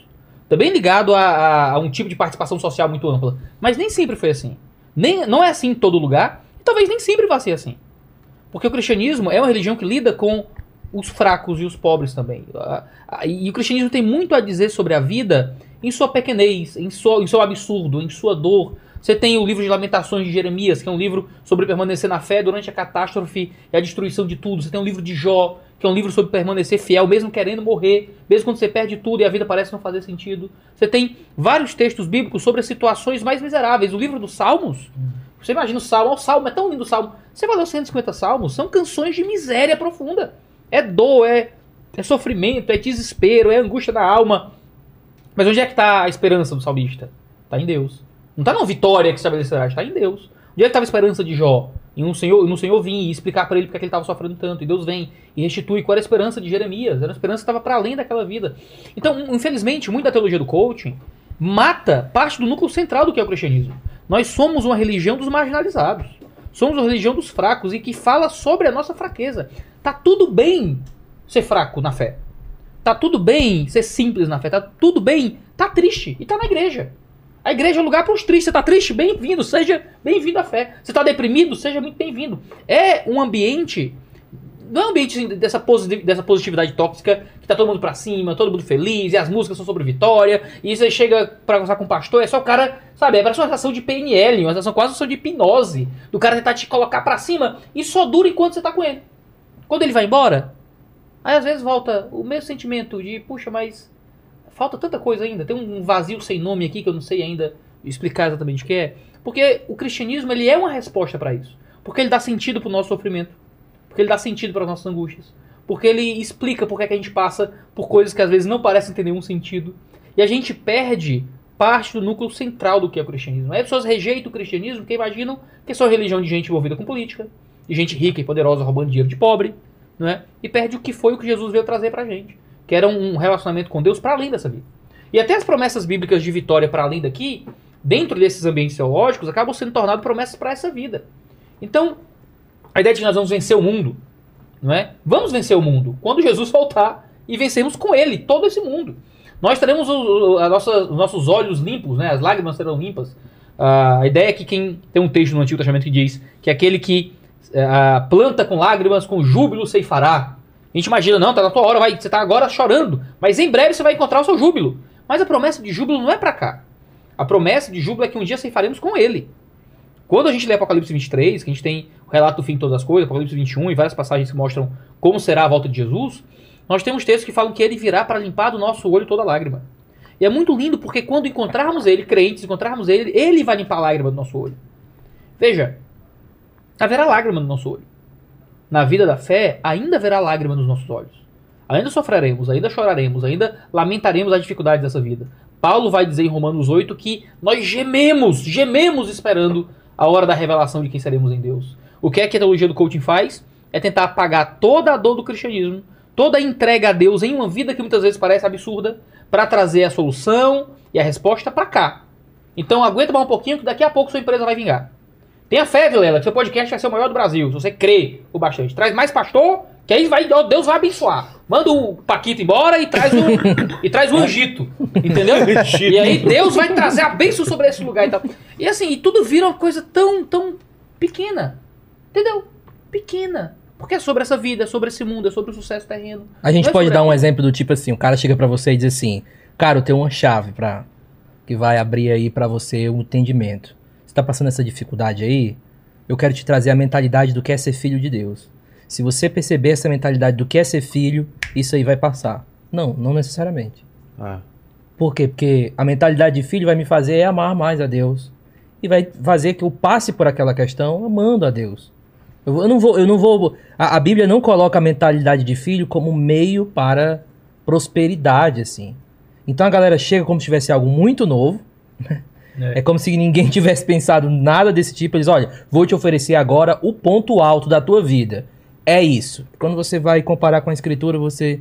Cara, nem a linguagem é igual. É. Você tá citando uma frase aí que, que nem se parece com nada que tá na Bíblia. Isso é estranho, né? Às vezes você vem pra Jesus e Deus cura tua depressão. Às vezes acontece. Mas às vezes Deus- você- vem pra Jesus, o que você vai conseguir é esperança pra aguentar a depressão. Às vezes você vem pra Jesus e resolve o problema da tua família, cara. Tu e tua mulher não para de brigar, você não tem mais paz no relacionamento, o casamento tá destruído. Aí você vem pra igreja, você aprende sobre respeito, sobre amor, sobre perdão, e aí teu casamento vai melhorando. E você, nossa, a melhor fase do meu casamento foi quando a gente se converteu. Às vezes é o contrário. Às vezes você vai pra igreja e Jesus disse: vim pra colocar os membros da família um contra o outro também. E às vezes você vira cristão e a tua mulher não quer tu cristão. Você vai pra igreja e teu marido diz: Não, essa agora virou essa Carola aí, eu não quero mais isso aqui não. E o casamento pode acabar. Por causa de um ter ido pra fé e o outro não. Às vezes você vem pra Jesus, você fica mais feliz, mais alegre. Às vezes você vem pra Jesus e você fica mais triste. Porque agora você é confrontado com a realidade do teu pecado que você tem que lidar. E às vezes Deus vai colocar você numa situação de introspecção um pouco menos alegre para você poder lidar com o seu próprio coração. Às vezes você vem pra Jesus e vence alguns maus hábitos que vão agora te levar a prosperar financeiramente. Aí você vira crente, você começa a trabalhar com mais diligência, fica menos preguiçoso, você fica mais honesto, e você começa agora a trabalhar de uma forma que as pessoas reconhecem em você um profissional mais valioso, e você prospera porque veio pra fé. Às vezes você vem pra fé, e agora você não pode mais coadunar com alguns ganhos ilícitos do teu emprego, e agora você não pode mais cometer alguns acordos que você faz, e você pode ficar mais pobre porque se converteu. Então o grande problema da teologia do coach não é dizer que ah, você vem pra fé e você pode ficar rico. Pode. É possível que isso aconteça. O problema é você prometer que isso vai acontecer, por meio de um processo de aperfeiçoamento pessoal. Você tentar criar um ambiente de ganho financeiro vendendo esse tipo de metodologia. Então chega junto aí, vem pegar qual é a visão do pai, não sei o que, que agora você vai saber qual é o negócio para poder ficar rico. E você tra- transformar isso em parte do núcleo do que é o evangelho. O evangelho não está preocupado com isso. Está preocupado com resolver o teu problema da tua rebelião contra Deus. Porque tu é ruim e Deus é bom. Ele vai ter que te punir e te afastar dele. Você tem que resolver essa rebelião. E aí que mora o grande conflito desse processo inteiro. Tem um, tem um problema também muito grande. Eu vou no banheiro. que quando a gente começa. A gente, eu digo, não é dizer a gente, né, mas o pessoal da teologia do coach, né?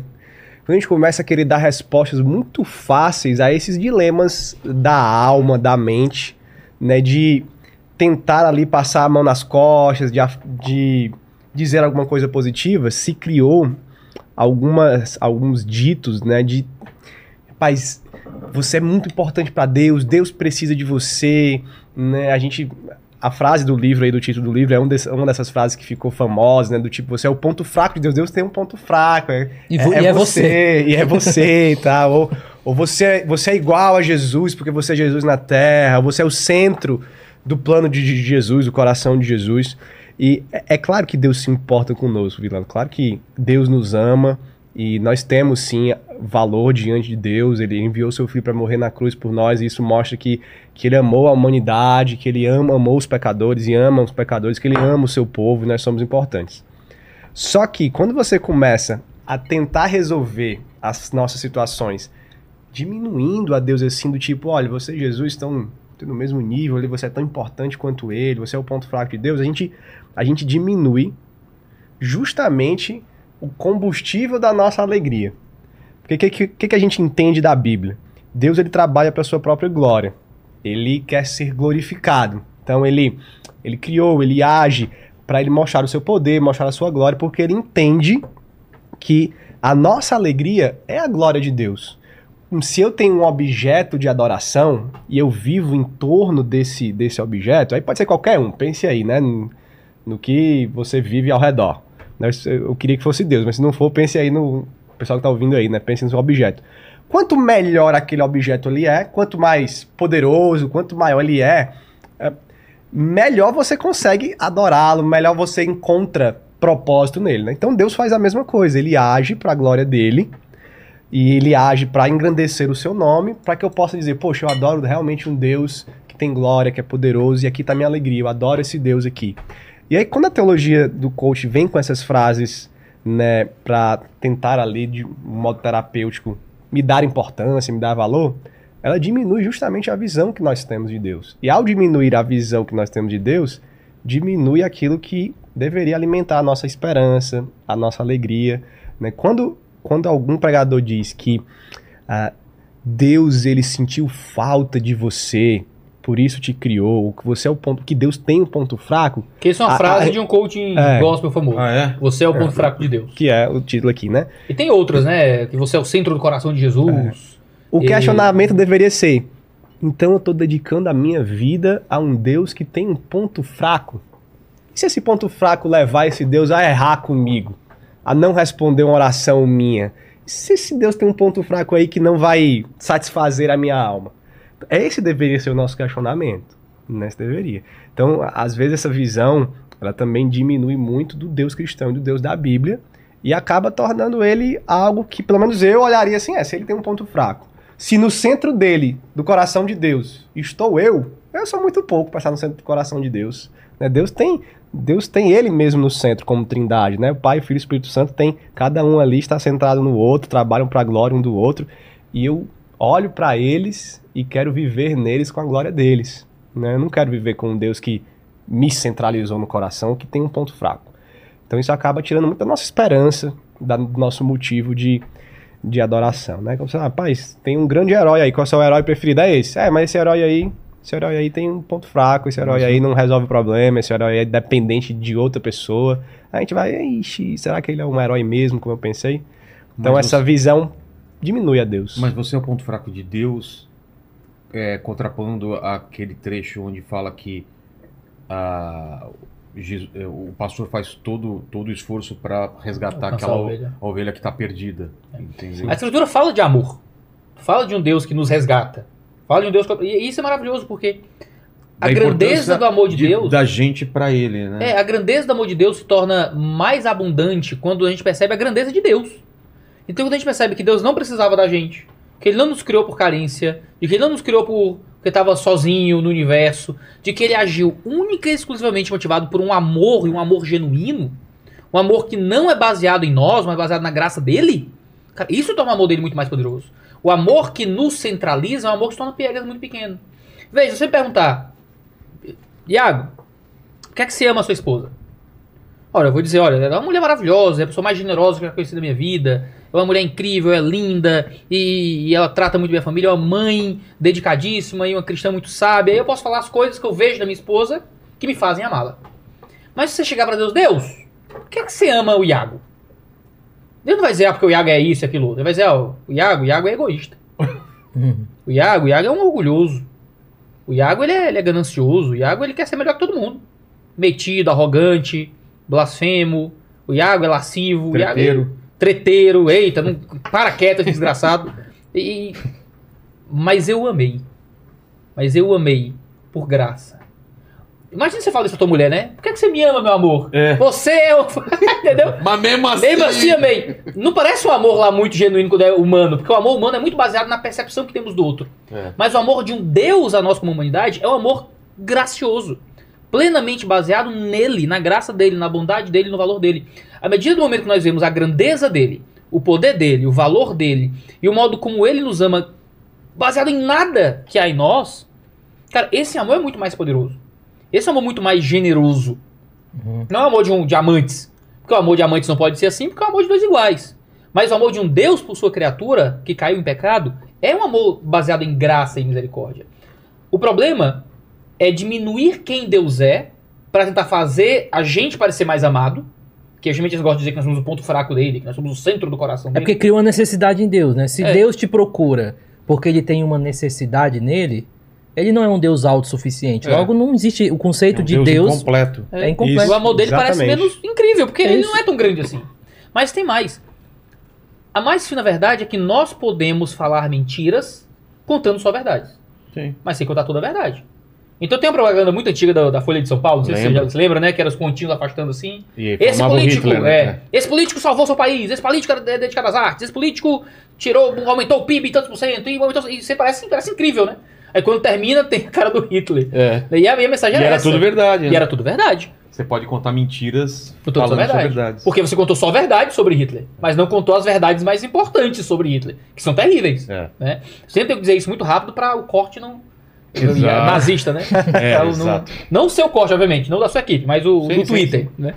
Então, assim, você pode fazer a mesma coisa com Do Deus. X. Só corrigir aqui, é X. Não, É, mudou de nome, né? Eu sou sendo transfóbico com o Twitter.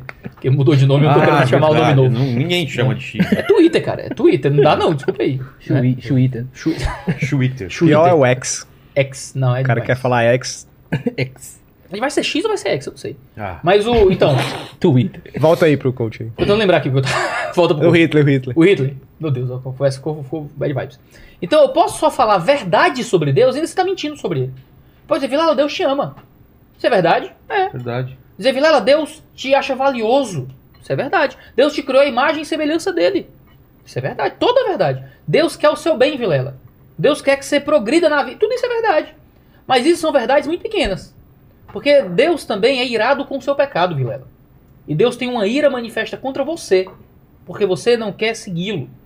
Você tem um Deus que cobra santidade, que cobra uma mudança de vida, que cobra uma vida próxima dele. Isso também é verdade.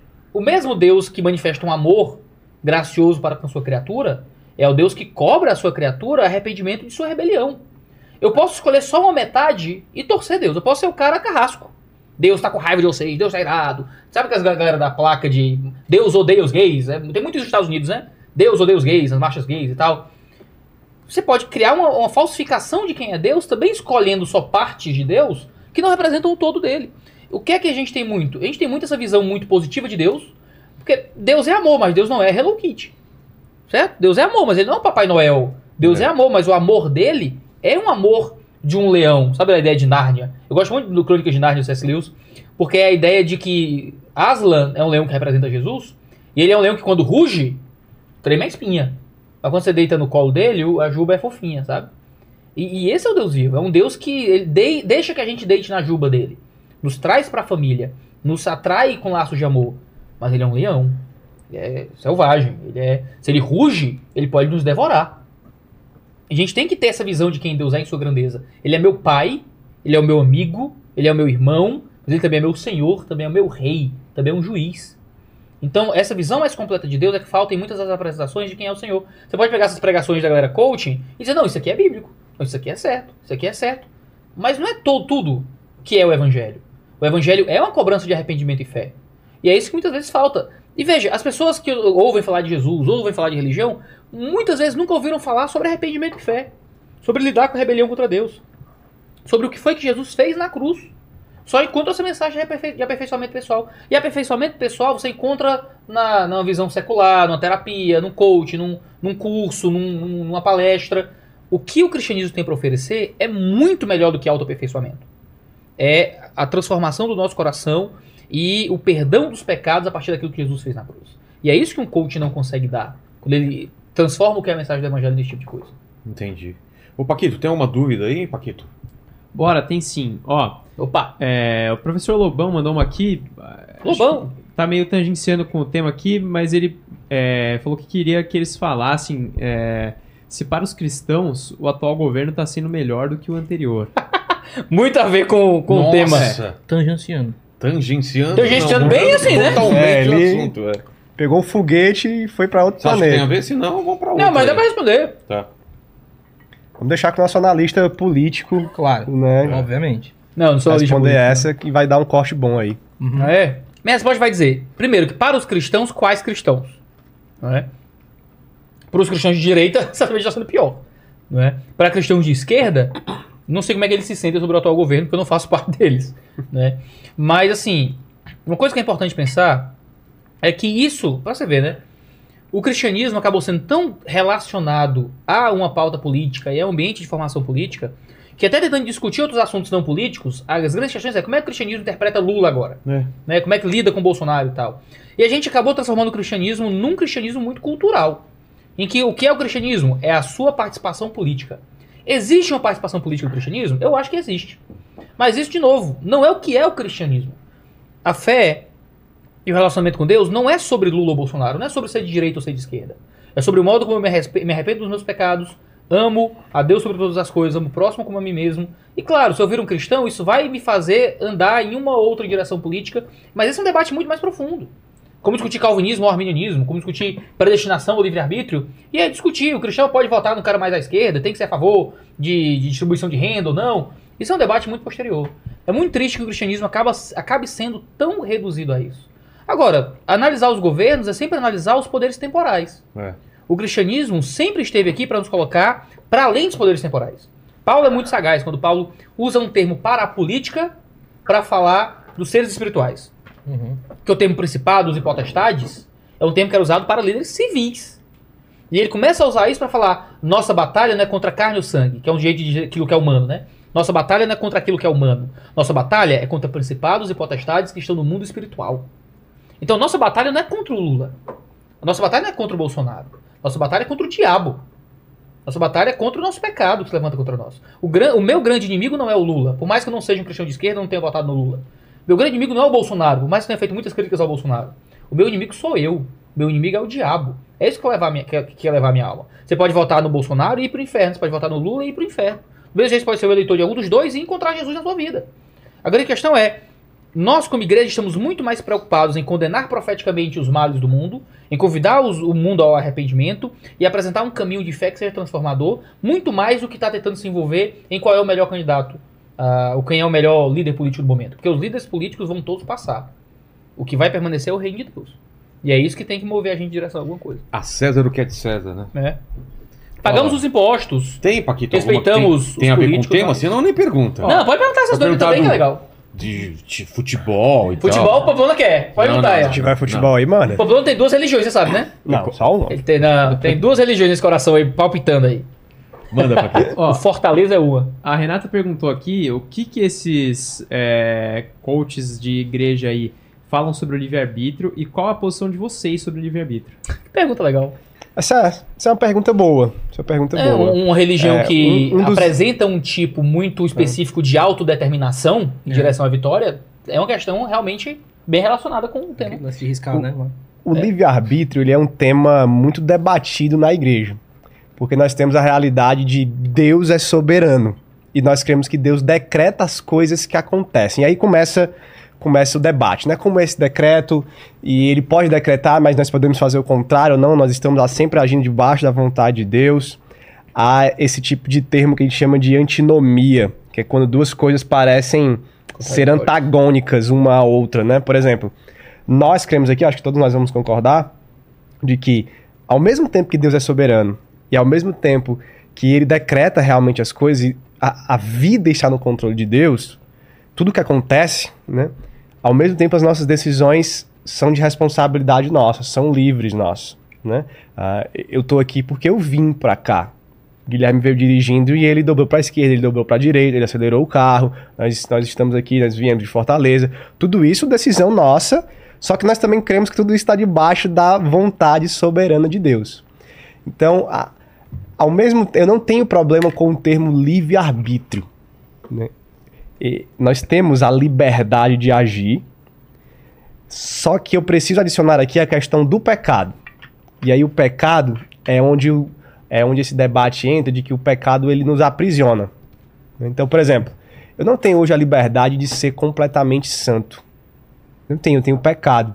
Eu tenho pensamentos impuros, eu, te- eu ajo de maneira errada com as pessoas. Todos nós aqui, todo dia, nós pecamos. Né? Nós, Se o Pavlona nós- disser assim, Iago, não somos- peque. Eu não, não tenho como não pecar. nós somos escravizados pelo sou. pecado. E quem está em Cristo está vencendo isso, mas ainda não foi liberto de forma total como nós seremos, né, quando Jesus Cristo voltar. Então nós temos um arbítrio escravizado ao pecado. Por isso se diz, de um lado, que nós não temos o livre-arbítrio total, mas por outro lado nós podemos usar, não tenho nenhum problema com esse termo. Alguns usam livre agência ou livre arbítrio É. né, para isso. Agora, o que que isso envolve a teologia do coaching, né? Ficou famoso também um, um teólogo aí do, ele é coach, né, mas misturado com igreja, teólogo do coaching, como a gente chama, em que ele disse o seguinte: ele estava defendendo a ideia de que nós somos protagonistas da nossa história. E a ideia dele, a ilustração que ele usou foi: olha, Deus escreve a história, Deus decreta as coisas, Deus tem um plano. Só que ele escreve de lápis, foi o que ele disse.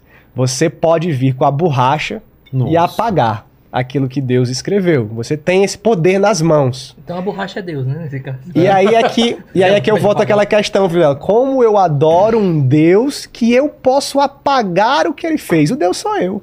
Se eu tenho uma borracha e eu posso escrever em cima do que Deus escreveu, então Deus não é Deus, não é Deus, Deus sou eu.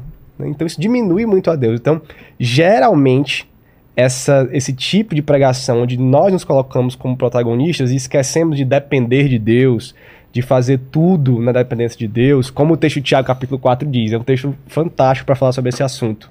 Diz, olha, você, Tiago vai repreender as pessoas porque elas estão falando o seguinte, olha, amanhã nós vamos na cidade tal, faremos muitos negócios e teremos muitos lucros. E eles começam a planejar isso, enriqueceremos, visitaremos tal lugar, como se a gente estivesse aqui, né? Olha, amanhã nós vamos viajar, vamos estar no Vilela, vamos estar não sei aonde, e aí, sei lá, Vamos ver, vamos, vamos vender um monte de livro, coisa, é, vamos ficar ricos. E vou ganhar a camiseta da Insider. É. Boa. E aí Tiago diz, olha, calma, porque tudo isso depende de Deus. A vida de vocês é vã. Como é que vocês sabem que amanhã vocês vão estar num lugar? E se amanhã, e se amanhã o avião cair? E se amanhã vocês acordarem doentes e não puderem viajar? E se o pegar fogo aqui no estúdio do Vila amanhã vocês não estiverem lá? Né? E aí diz, olha, vocês deveriam dizer antes, se Deus permitir, nós estaremos lá e faremos isso e aquilo. né? Então, nós não temos essa borracha que apaga os planos de Deus. Nós somos livres para agir, mas nós somos livres para agir dentro dessa visão que o Tiago traz de se Deus permitir e se a vontade dele estiver nos conduzindo, nós faremos isso. É difícil de entender esse conceito. A Bíblia tem essas verdades que parecem eliminar uma outra, mas que são como dois trilhos de trem ali. O vagão passa por cima dos dois e a vida segue em cima deles, né? Que é soberania de Deus e a nossa liberdade também de agir. O problema é quando a gente quer excluir uma para afirmar a outra. Né? Como, ah, se eu sou livre, então Deus não pode ser soberano. Ou se eu- se Deus é soberano, eu não sou livre. E o mais sábio a se fazer é viver com as duas. Então é muito problemático quando nós nos colocamos como protagonistas da nossa vida, onde todas as nossas escolhas, né, podem apagar o que Deus fez, e aí Deus vira aquele espectador. Deus diz assim: vou ver o que esse herói vai fazer. Esse aqui é meu campeão, vai, fera, vai, Vai, lá, vai, vai com tudo, é. Vai que eu tô vendo aqui, o que tu fizer tá massa e- e vai, que a vida é tua, eu tô só assistindo. O que tu quiser, eu fiz um plano aqui, mas não sei nem se é o melhor, né? Mas vai aí, vai na fé, aprende aí, muda a tua vida, que eu vou te aplaudir. Então esse, esse tema do livre-arbítrio, ele é. Ele tem a ver sim, né? Mas a nossa defesa aqui é que a gente tem uma liberdade para agir. Deus é soberano, nós estamos escravizados ao pecado, todos nós, e aquilo que nos liberta do pecado é o poder da cruz de Jesus, que será plenamente consumado nessa libertação quando ele voltar, quando nós partimos para estar com ele. Amém. Bonito. Fala, Paquitos. Aqui acho que, seguindo o tema, assim, não tem mais muita coisa, não. Tem uma aqui é, que o Ricardo mandou, que ele falou assim: uma pessoa sem religião quer conhecer mais sobre o cristianismo e sobre Deus. Por onde ele deve começar? Excelente. Excelente. Excelente. É a pergunta Guilherme? dólares. É. Não, acho que o Iago pode. Tem até um livro bom pra começar, eu acho. Qual é o livro eu vou começar? Bíblia. Evangelho de João. Olha eu, eu começo por aí. Evangelho de João. É? Bom, eu, eu É, diria. sempre, sempre vou por ali. Eu É. sempre começo com o Evangelho de João. Você quer conhecer mais de Jesus? Começa com o Evangelho de João, depois vá para Epístola de Romanos. Sim. Que você tem dois textos importantes no Novo Testamento para apresentar as bases do que é o cristianismo. É, é. Eu, eu acrescentaria aí o Evangelho de Marcos, o Evangelho mais curto, de 16 capítulos, que tem um propósito de mostrar o motivo do Messias, Jesus Cristo, ter que morrer numa cruz. né? Que ele morre numa cruz, ele é o Messias não apesar da cruz, mas por causa da cruz. E eu acrescentaria o livro, eu vou de novo esse livro, eu falei, O Peregrino, de John Bunyan, eu acho que ele mostra muito que é ser um cristão em toda a sua caminhada, do início ao fim. É uma metáfora da vida cristã, e essa metáfora vai mostrar meio que as etapas da vida cristã, o ser, se tornar cristão, as dificuldades que vão aparecer. É o Peregrino. É um clássico, né, da literatura, assim, da- cristã. Ah, não é uma literatura fantástica, é uma literatura mais de metáforas mesmo da vida cristã que ele vai se colocando. E é um livro que me ajudou muito, assim, na minha caminhada. Deixa eu, dar, deixa eu dar uma dica aqui, que a gente tá falando de cristianismo cultural né, e, e do Você cristianismo livro? entre. Não. entre os, os Eu poderosos livros e aqui só tal. pra. Deixa eu lá, explicação é eu- longa ou como é que é?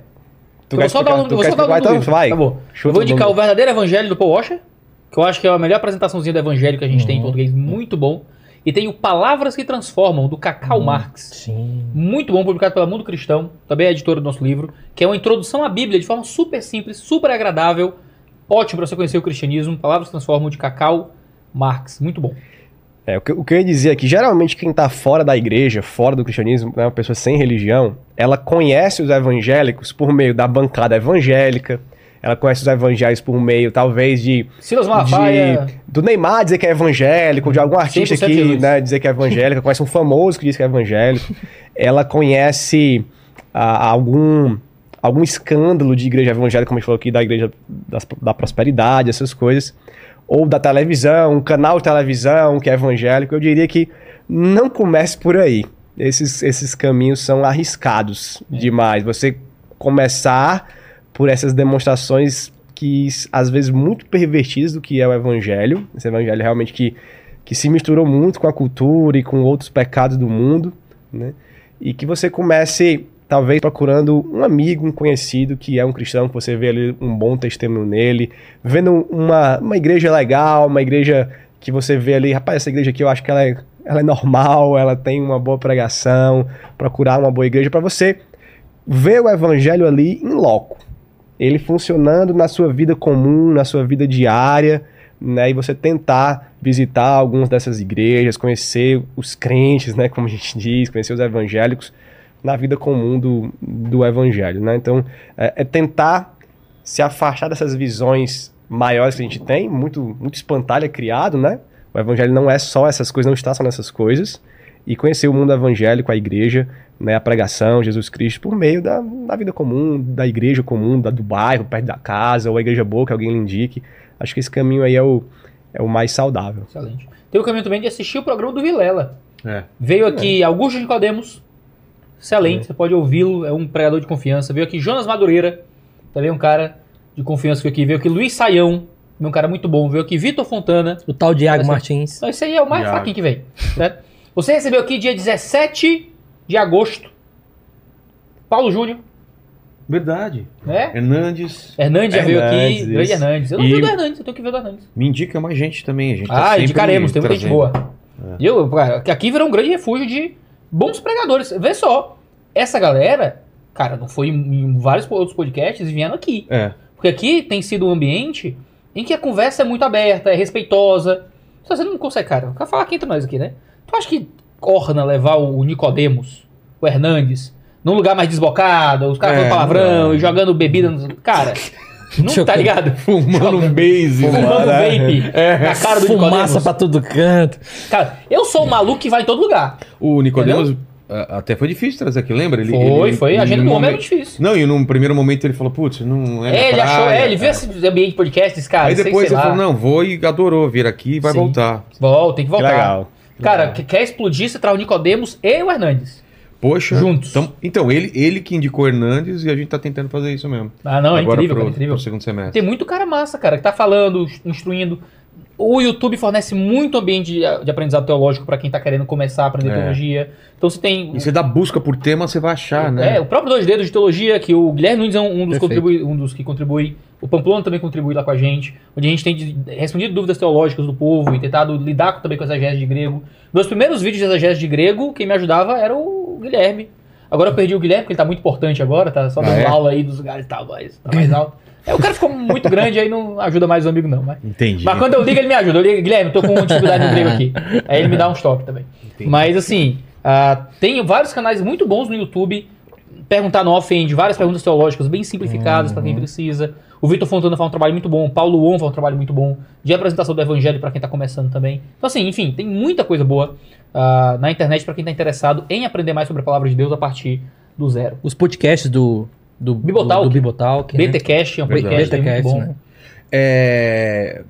Galerinha, a gente tá aqui com o livro. co- Corta de novo aqui pro livro, Paquito. Então, eu acho que agora vamos para as considerações finais para arrematar alguma coisa que ficou solta. Fiquem à vontade os três aí. O Iago já, já é de casa pode fazer essa costura final pra gente fechar o assunto. Pô, você vai fazer aquelas perguntas boas? Não, hoje, como é Ah. especial, é, é, a gente. a Ronaldo, eu gente queria, muito, sobre- eu queria muito ouvir o, o Pampão falando sobre o momento mais baixo da vida dele. Ixi! Ele, ele, ele acha que eu não tenho momentos baixos na É. minha vida, mas tem. Todo não, o tem, Pamplona é, é- ele tem todo o ar pra ser. Se o Pamplona quisesse ser coach, ele poderia. Sério? É um homem de Eu sucesso. acho, cara. Um homem que a vida. Não, precisa fazer um copo Queria, samurai. né? É um homem bonito. Já, porque cá entre nós já é um homem bonito, bem aparentado, não é? Cara, Eu queria ser tudo- eu certa- queria- eu queria ser tudo isso que o Iago acha de Em mim. relação a isso aí. Tem uma ele, dúvida? Ele é bonito? O Paquito, cara é bem aparentado, pô. Paquito, corta pra ele aí, vamos ver. Não, pô, o Pedro Pamplona é bonito, Cadê o cara. corte? Deixa eu olhar pra ali. Se o Pamplona não é bonito, eu tô lascado, ô Vilela. Ah, bonito. eu se ele é que- bonito, é que nem aquele texto. Se ele não é bonito, Não, não, eu imagine sou o quê? Eu sou o quê? Em relação à Se o Pamplona é- beleza, vamos falar a verdade, ele é nota 10. De 0 a 1000, nota 10. Olha aí, não, tô, Mas fique à vontade. tá aí. trabalhando na minha humildade. É, Ah, a à gente- vontade. O, o que a gente pode falar aqui é do, do final do livro, onde Tá. a gente vai responder algumas perguntas que podem ter ficado aí é, meio que sem respostas ao decorrer do livro e também desse podcast aqui. Tá. Que são respostas de alguém que está dentro desse meio de teologia do coach, que lá que está se sentindo desconfortável, que de alguma forma já teve contato com a verdade e está querendo algo novo, algo certo, correto. A gente vai responder aqui. Pastores que estão envolvidos com isso, também a gente vai trazer algumas respostas para como lidar com essa situação dentro da sua igreja. Então recomendo muito o final do livro. ah, porque ele, ele de fato vai colocar de forma prática o que a gente está tentando colocar aqui no livro. No início, né, o Pedro cita as pregações, cita frases, para que a coisa fique bem, olha, é isso aqui. o Rodapézinho, referenciando. Rodapé, para que as pessoas não pensem que a gente está inventando o espantalho. Não, a coisa é séria, porque a gente percebeu que o evangelho, a verdade, a fé está sendo ferida, está sendo colocada de escanteio para uma espécie de cristianismo de performance, ferindo a cruz, baixando a fé e produzindo megas igrejas mais voltadas para, como você falou, né, para um tipo de classe mais específica, um tipo de, de perfil mais específico. Isso não é ser cristão. Entendi. É verdade. É eu, queria, eu queria contar uma, uma história que eu sempre conto, que tem muito a ver com o que a gente começou aqui, de idolatria e de como nós estamos vivendo a nossa vida, o que está no centro da nossa vida, que é uma, uma história de mini ficção científica. Eu gosto muito Opa. disso, gosto muito de astronomia. Vivo ouvindo o Sérgio aqui É. e os debates aqui com o pessoal. E eu- ouviu eu- todos os de ufologia ele. Cara, Sério, me amarra ufologia. Eu também, cara. ufologia. A, a pergunta que eu ia responder aqui, qual é a dúvida? Se os ETs existem ou não. Aí eu ficava assim, pá, eu fico pensando nisso direto, será que existe? Quais as implicações teológicas que isso teria Total, né? pra Bíblia e tal, é um, é um assunto que eu gosto. Mas enfim, ah, vamos imaginar que nós temos o sistema solar, certo? E o Sol está, não é a Terra, é o Sol, o Sol está no centro, né? E a Terra orbitando aí em torno dele, junto com os outros planetas. E isso acontece porque o Sol tem uma. Não sei nem se a palavra é essa, mas ela tem uma, uma massa muito grande. É algo extremamente massivo, grandioso, pesado, né? E ele cria ali a gravidade e os planetas estão orbitando em volta dele. Então o sistema solar sistema, se chama sistema solar porque o Sol está no centro. Vai chegar em algum lugar, viu? Não se preocupe não. A viagem é boa. Mas, mas é, lance de terra, é lance de terra plana, não? É não, não se preocupe não. GT, vai ter T na história. Não, vai não. E aí vamos, vamos imaginar agora que houve uma, uma revolução, um tipo de protesto de Plutão. Plutão deixou de ser planeta, né? E aí agora ele quer tomar o centro do sistema solar. Ele quer ser o centro. Plutão. E aí, vamos imaginar que por algum tipo de, de greve, de protesto, de guerra, de conflito, Plutão conseguiu. Ele tirou o Sol de alguma maneira do, do centro do sistema solar. E agora ele é o centro do sistema solar. Virou o sistema plutonar.